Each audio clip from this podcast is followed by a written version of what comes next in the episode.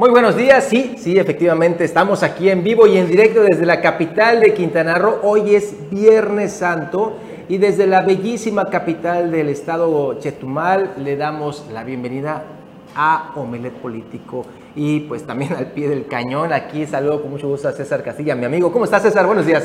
¿Qué tal, Juan Pablo? Muy buenos días. Buenos días a todo el auditorio. Estamos iniciando efectivamente eh, Omelet Político, viernes, este viernesito 15 de abril, Viernes Santo. Estamos aquí al pie del cañón para darle toda la información que se ha generado en las últimas horas aquí en la capital del estado, en Quintana Roo también, y cómo está transcurriendo también el tema político.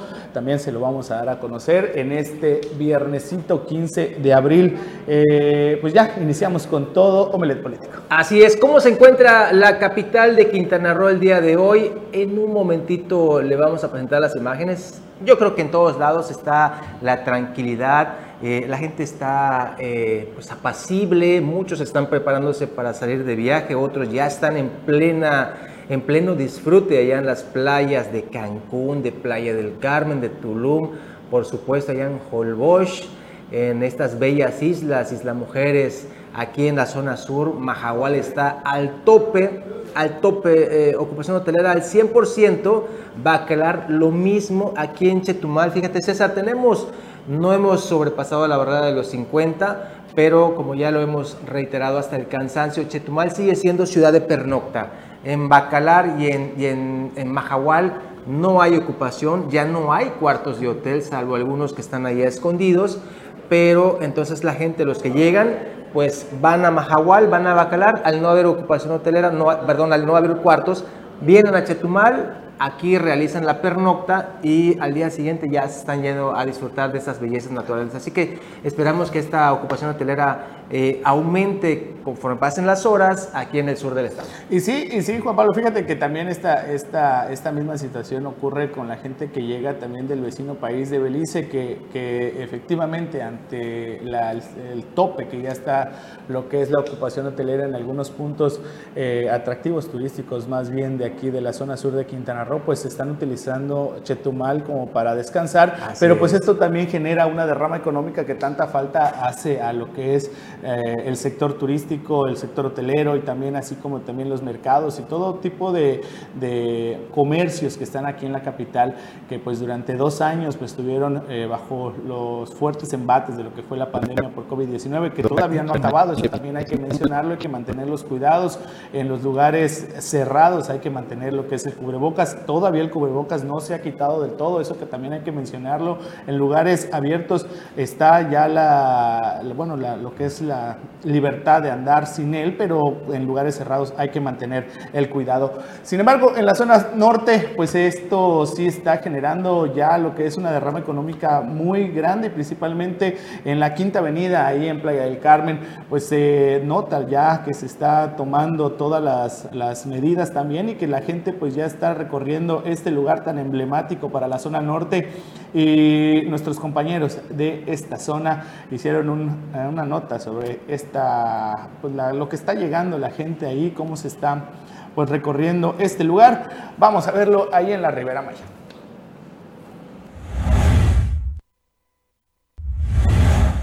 La Quinta Avenida está lista para recibir a los más de medio millón de turistas que visitarán la Riviera Maya en este periodo vacacional, con una imagen renovada, gracias a los trabajos de reordenamiento del comercio urbano, mediante el que se han reubicado a más de 200 comerciantes en las calles alternas 14, 16 y 34 Norte. Dicho acuerdo alcanzado gracias a las alianzas establecidas con los sindicatos, empresarios y cámaras empresariales que se han manifestado a favor de las acciones realizadas para rescatar la Quinta Avenida por el gobierno que encabeza Lili Campos Miranda, presidente municipal de Solidaridad. Aunado a ello, se ha ampliado la cobertura de vigilancia a través de los poco más de 4 kilómetros mediante puntos de monitoreo inteligente y la instalación de 140 cámaras de vigilancia, así como la reactivación del C5, afianzando las estrategias de seguridad de la mano de los tres órdenes de gobierno. Recientemente también fueron colocados modems para ofrecer a los turistas y habitantes Wi-Fi gratis a lo largo de todo el corredor turístico, que hoy cuenta con más de 2.000 plantas nativas, como parte de las labores de reforestación emprendidas como parte de las labores de reforestación emprendidas para mejorar la imagen turística de la Quinta Avenida, informó para Notivisión Manuel Sevilla.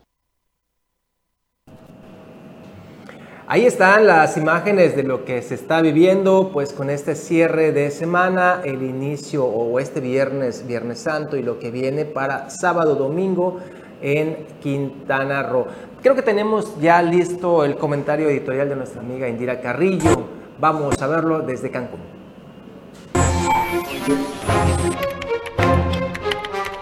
Soy Indira Carrillo y esto es duros y directos para captar la atención del electorado, José Luis Pech y Laura Fernández han enfocado sus principales mensajes masivos contra Mara Lezama, en lo que parece una agresiva intención de hacer contraste y llamar a la reflexión. Esta semana en sus redes y spots se ven serios, hasta enojados, lanzando frases muy fuertes. Mientras tanto, ella juega una cascarita en Playa del Carmen y degusta unos tacos de cochinita en Tulum. En plenas vacaciones de Semana Santa la gente está enfocada en otros temas, cero política, así que la campaña puede volverse light, pero aún peor, judicializarse.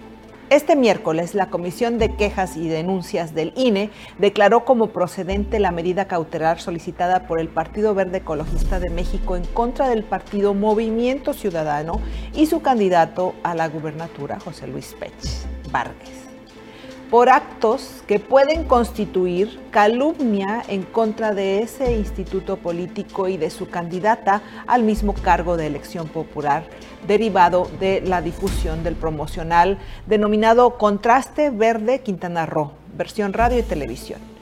El órgano colegiado estimó que el spot no está amparado en la libertad de expresión y el derecho a la información y ordenó a Movimiento Ciudadano que sustituya el material en un plazo no mayor de tres horas en el mismo miércoles y ordena a las concesionarias de radio y televisión que suspendan de inmediato en un plazo que no podría exceder de 12 horas. Hay otro factor 272 mil votos ya tiene Morena como base. La elección del 5 de junio pasa forzosamente por los resultados del 10 de abril. Quintana Roo es morenista y lo ratificó el pasado domingo. Quedó entre los 10 estados del país con mayor respaldo al presidente, lo que permite a Mara Lezama fortalecerse aún más en los próximos 50 días de campaña. El dato más importante es que la elección inmediata anterior, en 2016, a gobernador, el ganador obtuvo alrededor de 330 mil votos. Eso significa que Morena y Mara prácticamente ya tienen los votos que necesitan. Siempre se viven con mayor intensidad las elecciones locales porque la gente ve más de cerca, más suya, la decisión de a quién escoger para que conduzca el destino colectivo, por lo que se puede esperar que el 5 de junio con facilidad habrá una mayor afluencia en las urnas.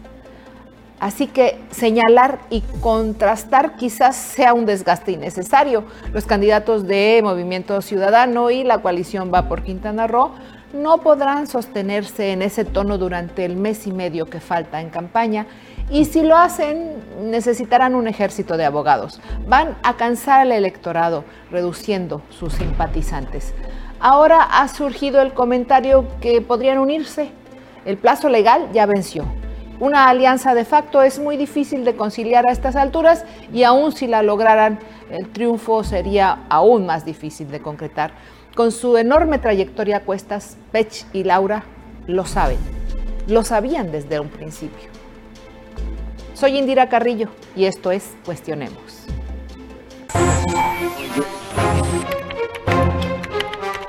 Soy Indira Carrillo y esto es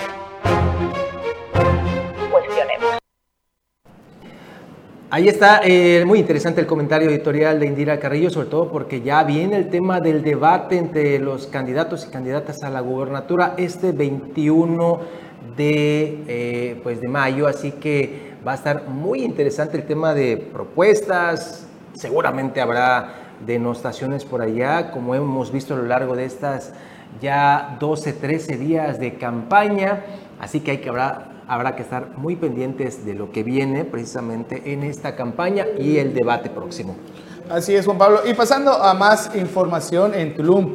Eh, bueno, se ha generado lo que es este, varias este, manifestaciones por trabajadores del Instituto Nacional de Antropología e Historia, eh, no solo aquí en Quintana Roo, sino que también en todo el país, debido a una serie de incumplimientos que han, eh, a los que están siendo objeto los mismos trabajadores de ellos. ¿Qué es lo que están solicitando? Prácticamente lo que son herramientas para poder realizar sus trabajos, así como también temas de incumplimiento en los salarios y demás. y en esta Semana Santa, en esta temporada vacacional, donde pues también algunos turistas nacionales y extranjeros buscan visitar lo que son zonas arqueológicas. En Tulum hay la posibilidad de que se cierren estas zonas arqueológicas debido a esta situación que se está presentando con los trabajadores.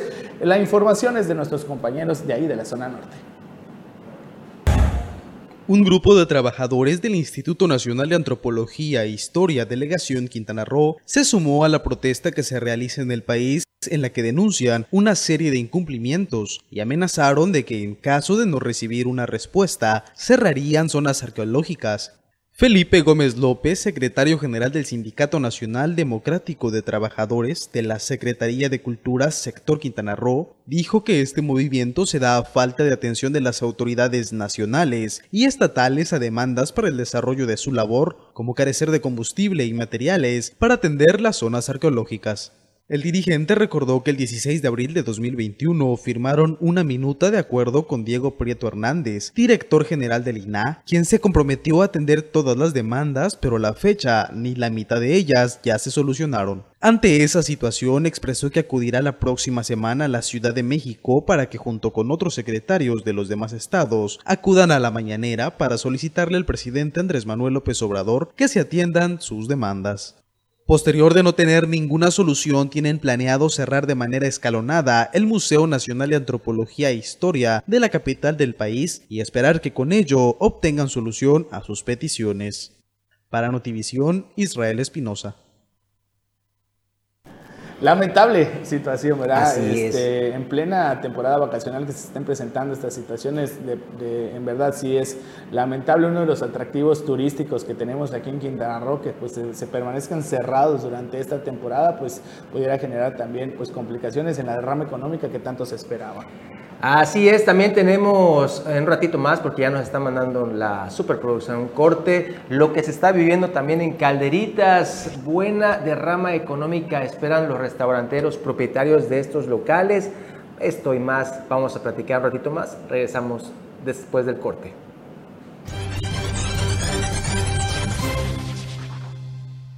Ya estamos de regreso. Muchas gracias por continuar con nosotros en este Viernes Santo, aquí en Omelet Político. Ya se integra la mesa de acrílico Anuar Moguel, el profe de la información. Anuar, ¿cómo estás? Buenos días. Muy buenos días, mi estimado Juan Pablo. Qué gusto César. Buenos días a todo el público Omelet Político en este Viernes Santo. ¿Ya listo para partir, irte de viaje? Partir a mi casa ahorita que salga, porque ya que...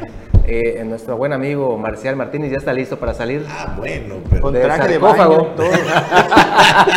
bueno, al menos es, viernes, es viernes, es Al menos es sarcófago, porque también dicen que está encerrado en otro sitio donde se guarda ropa. Nada, de verdad sí, este, hay que, hay que pasarla bien el día de hoy, es viernes.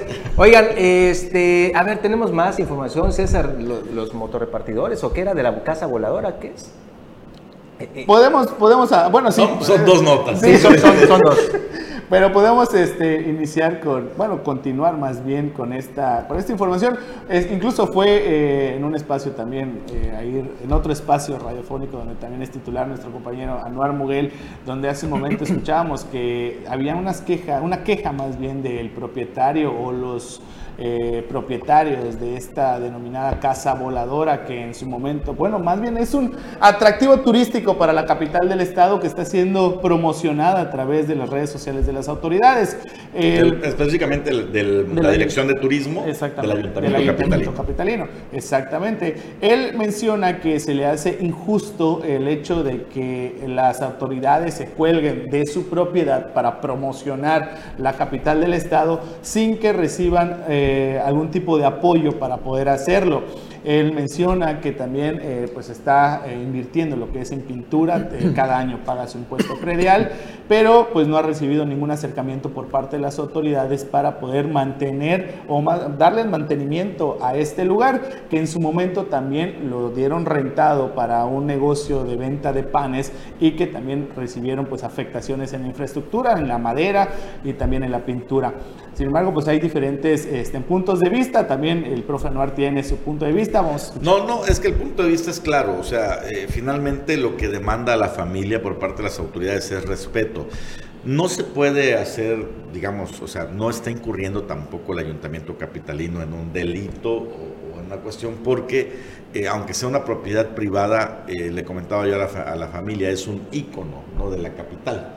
Entonces, finalmente, eh, en las páginas del ayuntamiento se promociona como un sitio de interés de, la ciudad, como un punto de interés turístico. Eh, y se hace sin fines de lucro, específicamente es para generar turismo. Pero sí se entiende también el reclamo de la familia, porque comenta que se acercaron, no dicen cuándo tampoco, porque el tema de la restauración viene desde que dejó este restaurante de trabajar ahí, ¿no? ya tiene. entonces no sé si se acercaron en la anterior, en la actual administración, no dieron el nombre del director de turismo, pero dicen que sí se acercaron a ver si podía haber algún tipo de apoyo y que no lo recibieron. Creo que sí es importante eh, generar esta empatía, ¿no? Este, este respeto si ya hay una inconformidad de la familia porque están utilizando la imagen, pues lo que puede hacer en este caso, y yo creo que directamente el encargado, ya no tiene que ser ni siquiera un alto funcionario, el encargado de la Dirección de Turismo Municipal es acercarse a estas personas y decir, bueno, ¿saben qué? Sabemos que este es un ícono chetumaleño, nos interesa a nosotros como ayuntamiento también promocionarlo. ¿Qué podemos hacer? Una sinergia, ¿no?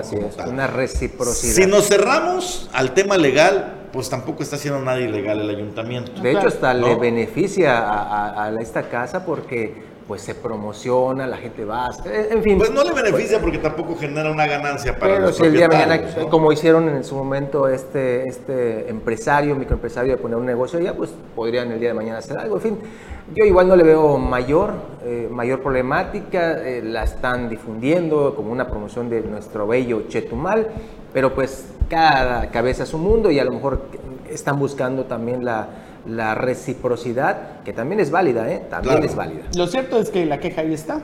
Eh, se pide lo que es la intervención de las autoridades, más bien del ayuntamiento, que haya un acercamiento. Si, hay, también... si hay sensibilidad del ayuntamiento, tendrá que ir corriendo el director de turismo a buscar a la familia de la propietaria que se llama Sonia Bellos y entablar diálogo. Y si no la hay, eh, ahí sí habría un problemita. Pues sí, evidentemente. Bueno, ya tenemos algunas Ahora Sí, lo de los motorrepartidores también se quedó. No, pues estábamos hablando también de, lo, de la derrama económica que hay en Calderas. Eh, habíamos visto que también ya está el acercamiento, bueno, más bien la llegada de, de turistas beliceños, también de turistas nacionales y también propiamente locales que están llegando, bueno, que están arribando lo que es la comunidad de Calderitas para pues eh, visitar estos restaurantes que incluso también hay una situación ahí con la remodelación de este Boulevard de Calderitas que todavía no está terminado, lleva más de tres meses de atraso, pero pues ahí está la obra todavía inconclusa, pero aún así pues la gente está llegando a los eh, estos restaurantes. Vamos a ver eh, la información, de, tengo entendido que había una nota sobre ello, vamos a verla y ahorita lo comentamos. Ah, bueno, mientras la ponen, fíjate, este. ¿Esta? ¿Es la nota? Respiran restauranteros de la costa de Calderitas la demanda de comensales durante la cuaresma y sobre todo en esta Semana Santa ha incrementado hasta un 70%, porcentaje que no alcanzaban desde hace casi una década. Ahorita se están llegando mucha gente, sí, este, en las mañanas tenemos un poco de gente, ya en las tardes es donde más se amontona en el restaurante. No, no estaba así, antes solo llegaban como de cuatro mesas, luego otras cuatro, y se tardaba mucho en entrar la gente. Ya después de la noche ya llegaban. La llegada de los visitantes beliceños después de las restricciones fronterizas establecidas por su gobierno hace dos años a causa de la pandemia del COVID-19 ha mejorado la economía de esta zona gastronómica. Esas personas son que consumen mucho, o sea, dejan buenas ganancias y está bien que los dejan pasar esta vez. Qué bueno más nos conviene a nosotros, que somos los meseros. Medio le, le decimos que con señas o con aplicaciones del celular que tenemos nosotros. Y como hay varios meseros que saben inglés, pues nos ayuda mucho en eso. Los restauranteros mantenían apenas un 30% de sus ventas gracias a la constante visita de los comensales locales, sobre todo los fines de semana, y pese a la crisis económica que persistía por la emergencia sanitaria, los locales se mantuvieron abiertos y atendidos en su mayoría por las mismas familias. Para Notivisión, Rosy Dorado. La, importancia de, esto que estamos dejando durante pandemia, los restauranteros, particularmente de calderitas aquí en el sur del estado, pues no tuvieron eh, ahora sí que la utilidad que, siempre habían esperado. Ahora llega Semana Santa y están señalando que pues afortunadamente va a haber lleno total de los que no salen o de los que quieren quedarse aquí, particularmente en el sur, pues afortunadamente habrá una buena derrama económica. Durante este fin de semana, por lo menos. Por lo menos. Oigan, tenemos el, mirador, ya lo tenemos. El mirador de Calderitas. Ya, ya pasaron por allá. todavía es, impresionante. ¿eh? Ahorita lo vamos a, ver. Es impresionante. Y me da mucho gusto que este tipo de obras se hagan aquí en la capital particularmente porque estoy seguro que van a atraer gente visitante. Miren, ahí está. Son imágenes de ayer para que usted sepa. Ahora, es la obra que se estuvo haciendo por meses. La que se ha suspendido. La que, tiene, la que tiene un atraso de más de tres meses. Eso, la que ha tenido manifestaciones y manifestaciones, ¿verdad? La falta de pago también para los trabajadores, que, que incluso ahorita donde en el convenio que se hizo con, esta, con el gobierno federal y también gobierno municipal se tenía que bueno, tendría que haber trabajadores locales. Ahorita ya no hay ningún chetumaleño trabajando en esta obra. Hay que mencionarlo también. Trajeron eh, pues lo que son este trabajadores de fuera que están siendo registrados como chetumaleños para poder continuar con esta obra. Eso también hay, que, hay que señalarlo.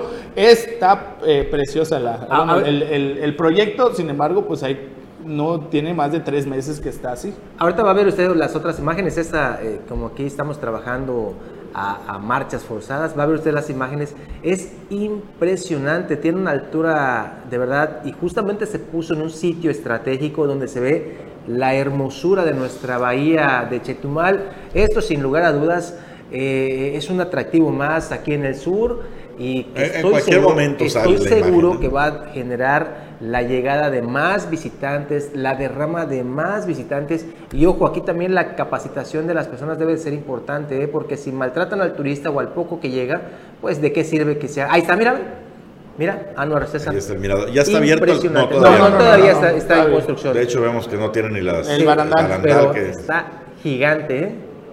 Para las selfies, para la, visita y todo. ¿eh? Ve cómo está quedando. Sí, sin duda va a ser muy atractivo para, para muchos visitantes. Ahí vemos la, avenida cómo está quedando.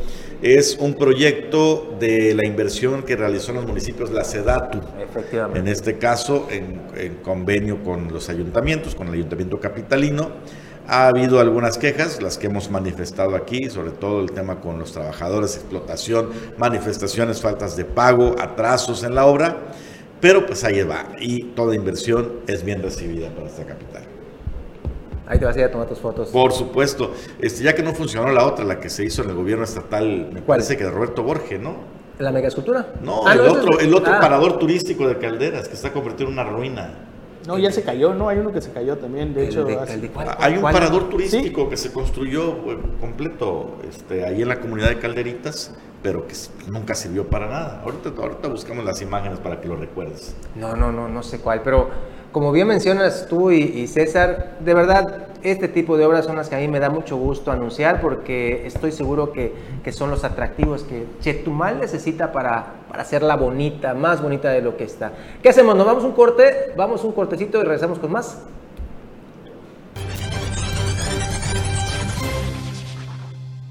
Ya estamos de regreso, gracias. Oigan, de verdad, si va usted a, disfrutar de estos días de asueto, hágalo con mucho cuidado, mucha responsabilidad. Vea usted este video de lo que ayer se empezó a ver aquí en Chetumal, algunas personas que andan de manera irresponsable en motocicletas, totalmente ebrios. Eh, estas personas eh, fueron grabados el día de ayer. Eh, cuando rebasaron a un vehículo y pues andaban zigzagueando, resulta que andaban hasta las chanclas de borrachos, y ojo, esto puede generar un accidente que pueda ser inclusive hasta peligroso para ellos. o que genere dificultades legales para la persona o para las personas con las que estas personas pues logren impactarse o, o genere esta situación. Así que tenga usted mucho cuidado con esto. Si va a tomar, yo le aconsejo que pues tenga ahí el conductor designado porque esto sí puede generar muchos accidentes. Definitivamente una tremenda irresponsabilidad. Sí, definitivamente. Pone en riesgo su vida. Y bueno, pues también tenga mucho cuidado este, si va a algún balneario, alguna playa. Ayer en Jueves Santo en Cancún hubo dos ahogamientos. Dos personas fallecieron ahogadas debido a las condiciones de, de las playas y a veces es resultado del exceso de confianza. Nos creemos muy expertos, Sí, eh, muy buenos nadadores y, y nos confiamos. Las aguas siempre, sobre todo del mar Caribe, ¿no? Dicen hay que tener cuidado, las aguas son traicioneras. No convierta un momento de diversión, un momento de recreación en una tragedia, en una situación de luto para su familia. Oye, Anuar, tú que tienes información de último momento sobre lo que aconteció aquí en este parque, muy, muy, muy impresionante, el de grupo Xcaret, Sí. Explor. Ayer tengo entendido que balearon a dos personas, uno de ellos fallece y el otro queda herido, ¿no? Es un Fue taxista, una, ¿no? fue una ejecución directamente. eh, la persona a la que ejecutaron, eh, la información que tiene la fiscalía es que es originaria de Culiacán, Sinaloa. Y bueno, de entrada ya el prejuicio, ¿no? Lamentablemente para mis paisanos sinaloenses, sí, sí, sí. Así este, es. no, es, es- no se ha dado más información. No fue en el Parque Explore, eso es muy importante señalarlo. Fue en un terreno aledaño Ah, que se utiliza como estacionamiento de volquetes y demás de una empresa eh, de volquetera, pero sí está pegadito al Parque Explore. Es un, un estacionamiento poco utilizado, donde no hay mucha, no- muchas personas, y el ataque fue directo. El sicario, a bordo de una motocicleta, fue a atacar a la persona, le disparó varias veces y en el ataque, como colateral, hiere también al Taxista. taxista en, en la pierna. Ah, ok. Sí, lo cierto es de que el reporte ingresa al nue- 911 como que haya ocurrido al interior del parque. Es por eso que también eh, pues la información así, así trascendió y es como se estuvo manejando en algunas, este, algunos medios de comunicación, incluso hasta en redes sociales, así estaba, que había una movilización al interior de este parque. Posteriormente ya las autoridades confirmaron que no fue así, hay que dejarlo en claro, no fue en este, en este, en este parque ahí en la zona norte de Quintana Roo. Sí, porque luego, el- o sea, circuló a nivel internacional. O sea, la relevancia del grupo Claro, es importantísima. Estamos hablando de que controla el parque más famoso de Latinoamérica, más importante de Latinoamérica. Y eh, Explore está pegadito. Entonces, pues sí, eh, corre como pólvora la noticia, pero no, no fue en el parque, fue a un costado. Así, uno de muchos parques de este grupo famosísimo Xcaret, eh, uno de varios parques. ¿Qué más tenemos? Ya tenemos las imágenes de Chetumal, cómo amanece el día de hoy. Vamos a verlo para que usted vea. Todo el mundo anda descansando, los comercios cerrados, salvo algunos cuantitos, eh, pero así, así anda nuestra bellísima ciudad de Chetumal los comercios cerrados, así amanecemos en Viernes Santo, eh, salvo algunos que Ya, ya incluso algunos lugares donde ya están haciendo los preparativos para iniciar lo que es via- el Via Crucis. Ajá, Eh, sí, ah, sí. De hecho, también. ahorita que pasé ya Sí. de una estación aquí en la Nápoles con Bugambiles. Creo que es Bugambilia, sí. En el parquecito, hay un parquecito está ya una estaba. estación ahí ya list- eh, haciendo lo propio con este Via Crucis. Eh, parte de las tradiciones que se han ido perdiendo un poquito con el tiempo, pero que aún sobreviven. nos vamos, nos vamos a un corte, vamos a un corte a ver si resolvemos algunas fallas que tenemos de origen aquí en el... Gracias por continuar con nosotros en Melet Político. Estamos teniendo algunos problemas técnicos, les pedimos de su comprensión. Usted sabe, ese castigo divino por trabajar en Viernes Santo, probablemente. Pero aquí estamos para informarle a usted. Y si escuchó alguna palabrota de parte de Juan Pablo Hernández, Es eh, que ese desmadre eh, viene de, nuestra, de ahí de nuestras fallas técnicas ahí que tuvimos, no es, no es de nosotros. Digo, porque así lo dijimos. Marcial y- que va a salir del sarcófago. ah, no, eso, eso lo dijimos, ¿no? No, pero ya, ya estamos bien, ya se puso pilas Marcial y todo nuestro super equipo que están viernes trabajando. Oigan, eh, fíjese, rapidito les quiero robar un poquito de su tiempo para mostrarles estas imágenes. Anuar, hoy, hoy te, lo, te lo platicaba también, César. Eh, una queja recurrente de los ciudadanos que son infraccionados, sobre todo los que van en su motocicleta, que les están cobrando hasta 600 pesos por arrastre, por persona, pero eh, tránsito agarra, lleva la grúa, que eh, de, de algún concesionario tienen allá para este servicio. Y para que no le cuenten, ahí están las imágenes. Se llevan todas las motos en un solo viaje. Ojo con esto, ¿eh? Ojo Son con 600 pesos por moto. ¿Cuántas van ahí? Mira, en esa, en esa grúa van como 15 motos. Sí, más o menos me estaban diciendo que hasta 20 pueden subir, 15, 20 motos. Y este, bueno, eso me dijeron ayer. No sé si. Ahí van, mira. Van como 8. Vamos a no, no, no, 10. porque veo del otro lado también hay, parece. No, Ahí solo es una No, fila. no, no, es una fila. Es una sola Sí, fila. Sí, sí. Ajá, bueno, aquí están, a ver, 1, 2, 3, 4, 5, 6, 8, 9, 10, 12. Ah, sí. 12. Sí, como 8 más o menos. Son Aún así, ocho, nueve. aún así multiplícalo por 600, son 4800 por un arrastre que de por sí ya está inflado. Cuando te agarran en un vehículo, ¿cuánto te cobra el arrastre, eh, la grúa al corralón? Creo que te cobran como 2000 y feria. Además. 1800, 2000, no recuerdo exactamente. Tú lo pides el servicio particular y te sale 600 pesos, 500 pesos. Entonces sí hay ahí evidente complicidad entre la autoridad y las grúas. Y otra cosa que se ha dicho, ¿por qué rayos no sería más conveniente para la Secretaría de Seguridad Pública eh, tener una grúa, dos grúas ahí de su uso? y estar- Había. Había. Sería hubo. una manera de, ing- de- de ingresar también dinero a las arcas. ¿no? Hubo, pero- hubo, eh, incluso la Dirección de Tránsito tuvo eh, una grúa que se encargaba de hacer estos, estos servicios. En, el, en la pasada administración, en el sexenio de Roberto Borges, se- No, es la cuando vendieron. iniciaron. No, no, no, es cuando Ah. iniciaron los convenios con las empresas particulares y de las diferentes corralones también particulares, porque si, si recordamos aquí en Chetumal también había un, un corralón perte- que pertenecía a la Dirección de Tránsito o estaba más bien arren- eh, arrendado a la Dirección de Tránsito, el que se encuentra en una escuela particular sobre la Avenida Centenario. Ahí estaba el- lo que era el corralón eh, anteriormente. Luego, cuando se hace este- estos convenios con las empresas particulares, se quita este corralón que era de la Dirección de Tránsito y ahora obviamente los, los- los vehículos son llevados a los corralones particulares y ahí sale lo que es la, los pagos también para el, para el servicio de grúas, que obviamente es algo que pues es inaudito, ¿no? Llegan hasta 600 pesos por motocicleta, eso sí es cierto. El detalle es de que incluso también se iba a, a regular esta situación, pero hasta el momento no se ha hecho nada. ¿no? Sí, porque en teoría debería ser un arrastre por, por ejemplo, por motocicleta, ¿no? Pero no arrastrar las 10 Las 10, claro. y demás. Entonces, ahí se presta al cochupo, a la posible corrupción. en Posible. fin. Digo posible. porque, Posible. pues, Bueno. Posible. No, es que es evidente, ¿no? Bueno, pues ahí está. Gracias a todos los que confían en nosotros y nos mandan en Viernes Santo también estas quejas ciudadanas. Y vámonos hasta Solidaridad, donde el día de ayer hablábamos sobre esta, bueno, esta situación que se presentó en el centro del país de un hombre que estaba uni- uniformado de la Guardia Nacional, en el que pues tuvo ahí un enfrentamiento con elementos de la Dirección de Tránsito de aquel lugar. Eh, aquí en Quintana Roo se presentó una situación similar de un supuesto elemento de una corporación policial que estaba agrediendo incluso verbalmente a los elementos preventivos de solidaridad. Fue detenido, se ostentó como elemento activo al verificar en la base de Plataforma México se confirmó que pues este sujeto pues no estaba dado de alta en ninguna corporación, estaba ah, cometiendo lo que es usurpación de funciones, fue detenido, pero estos son los detalles. Vamos a ver.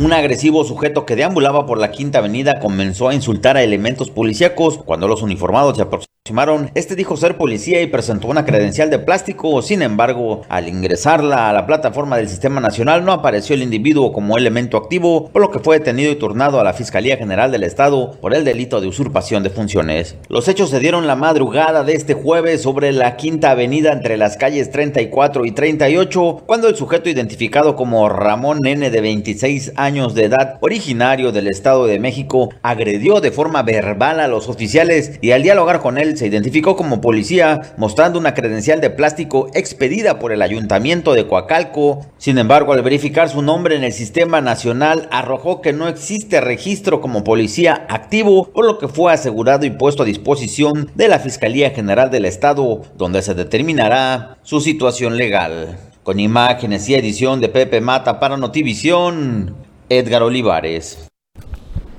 Pues ahí está. la Dato cultural, un día como hoy, pero del año 1957, presuntamente falleció Pedro Infante en un avionazo aquí en Mérida, Yucatán. Y digo presuntamente porque últimamente han surgido declaraciones de familiares, nietos que dicen que no falleció, que, fue víctima de una enorme conspiración política que, bueno, lo habrían hecho renunciar a su vida y mantenerse en el anonimato con otro hombre. Eso ya no sé si sea cierto, si sea mentira, es tema de las redes sociales. Oficialmente falleció un día como hoy, 15 de abril de 1957, en la ciudad de Mérida, Yucatán, en un avionazo donde también perecen dos personas más, el mecánico y otra persona que lo acompañaba. Fíjate que el 15 de abril se ha sido una fecha muy importante, bueno, importante por hechos que se han ocurrido, incluso también la madrugada de, del 15 de abril se hundió el Titanic, también fue el asesinato de Abraham Lincoln, entonces hay varios acontecimientos que, que se dan el mero, eh, bueno, en, este, en esta fecha, el 15 de abril, como dato cultural. Interesante, interesante. Vámonos con más información de política. Ya está lista la fecha para el debate de los cinco candidatos a la gubernatura será el próximo 21 de mayo, unas dos semanas antes de las elecciones, cuando se enfrenten. ¿Qué tanto podrá modificarse la preferencia ya a las fechas del debate? ¿Quién sabe? Pero va a estar interesante. Aquí está la información.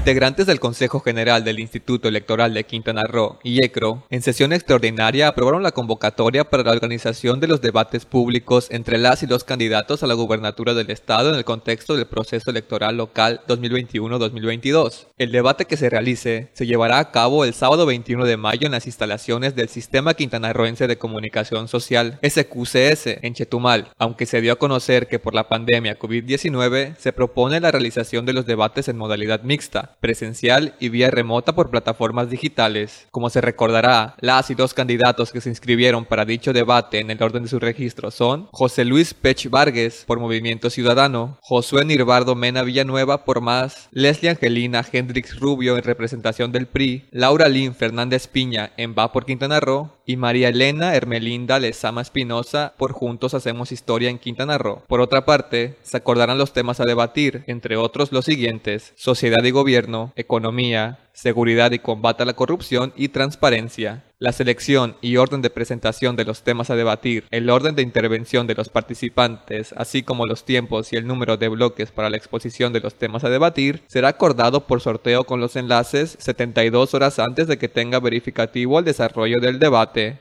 Para Notivisión, Mario García. Pues ahí está. Si usted quiere escuchar lo que van a decir y se van a decir los candidatos el próximo 21 de mayo. Más información ahí en el Instituto Electoral de Quintana Roo, ya respiro la constancia todos los candidatos a diputados locales que a partir del próximo lunes 18 se sumarán a la campaña electoral ya con los otros candidatos que ya empezaron a la gubernatura. Eh, ¿Qué esperar? Bueno, pues algunos de estos candidatos tienen su tienen su capital político y seguramente ayudarán a sus candidatos a la gubernatura, pero la mayoría pueden restarles, ¿no? Son los, representantes que buscan estar en el Congreso de la, eh, el Congreso del Estado, el Congreso donde la voz ciudadana se debe eh, debe regir, debe ser la que, la que se obedezca, pero bueno, vamos a ver a quién se le cree. ¿Gana a un candidato, candidata sin lana, Anuar César? Para una campaña electoral. ¿Gana? Muy difícil. Muy difícil. les digo porque ayer tuve eh, pláticas con algunos amigos, me están diciendo que hay algunos que están aspirando precisamente a una diputación local y están pagando dos mil pesos por campaña a medios informativos. Dos mil pesos por campaña es una, es una miseria, vaya. Entonces, no puedes participar en una campaña si no tienes dinero, así de fácil. No lo puedes hacer. Digo, son, son los datos que, que nos están Depende, depende. ¿eh? Hay a quienes eh, posiblemente les alcance para ganar con la marca, o sea, los que podrían tener una ventaja si somos totalmente objetivos. No es lo ideal, pero si somos totalmente objetivos, los candidatos de Morena pueden ganar con la marca. Ha pasado. Eh, claro, cada vez la tienen más difícil. A ver, que regresemos el cassette 2018-2019. Hubo candidatos como Adriana Teixier que ni salieron de su casa. Salieron en la boleta, la señora fue candidata eh, compitió contra Miguel Ramón, gente del, gobernador del estado en ese entonces por Movimiento Ciudadano, que se ufanó de haber saludado de mano a más de 100 mil personas durante la campaña. No de nada. Y lo barrieron, Claro, ¿no? porque la marca fue suficiente. Posiblemente la marca aquí en el sur del estado todavía alcance para que candidatos sin lana y sin proyecto. De hecho, siendo, siendo realistas, no, pero ahí sí hubo lana, ¿eh? Siendo realistas, no, no precisamente para los medios de comunicación, pero, pero hubo lana. Exacto. Siendo realistas, eh, por ejemplo, Morena aquí en, Chetumal no está enviando a lo mejor de lo mejor como candidatos. Está, por un lado, Omar- eh, la maestra Omar Elda Shishewan. colega, que le mando un saludo, pero pues que tampoco representa una fuerza política, así que digas tú, wow, qué punch trae. Y el otro es Y el Omar otro, Omar Martínez. Martínez, menos. Menos. Todavía Elda tiene algo de estructura, una chiquitita, o- pero tiene estructura. Omar fue aquel que desapareció y se emitió una alerta de búsqueda, ¿no? Inclusive y que se encontró después en un motel. Me, me- me- me- me refieren por allá las, las En un personas motel. históricas. Sí, ahí andaba Bueno, de desapareció, eso sí, se Desapareció. puso- puso la alerta, sí, no sé dónde apareció, ¿no?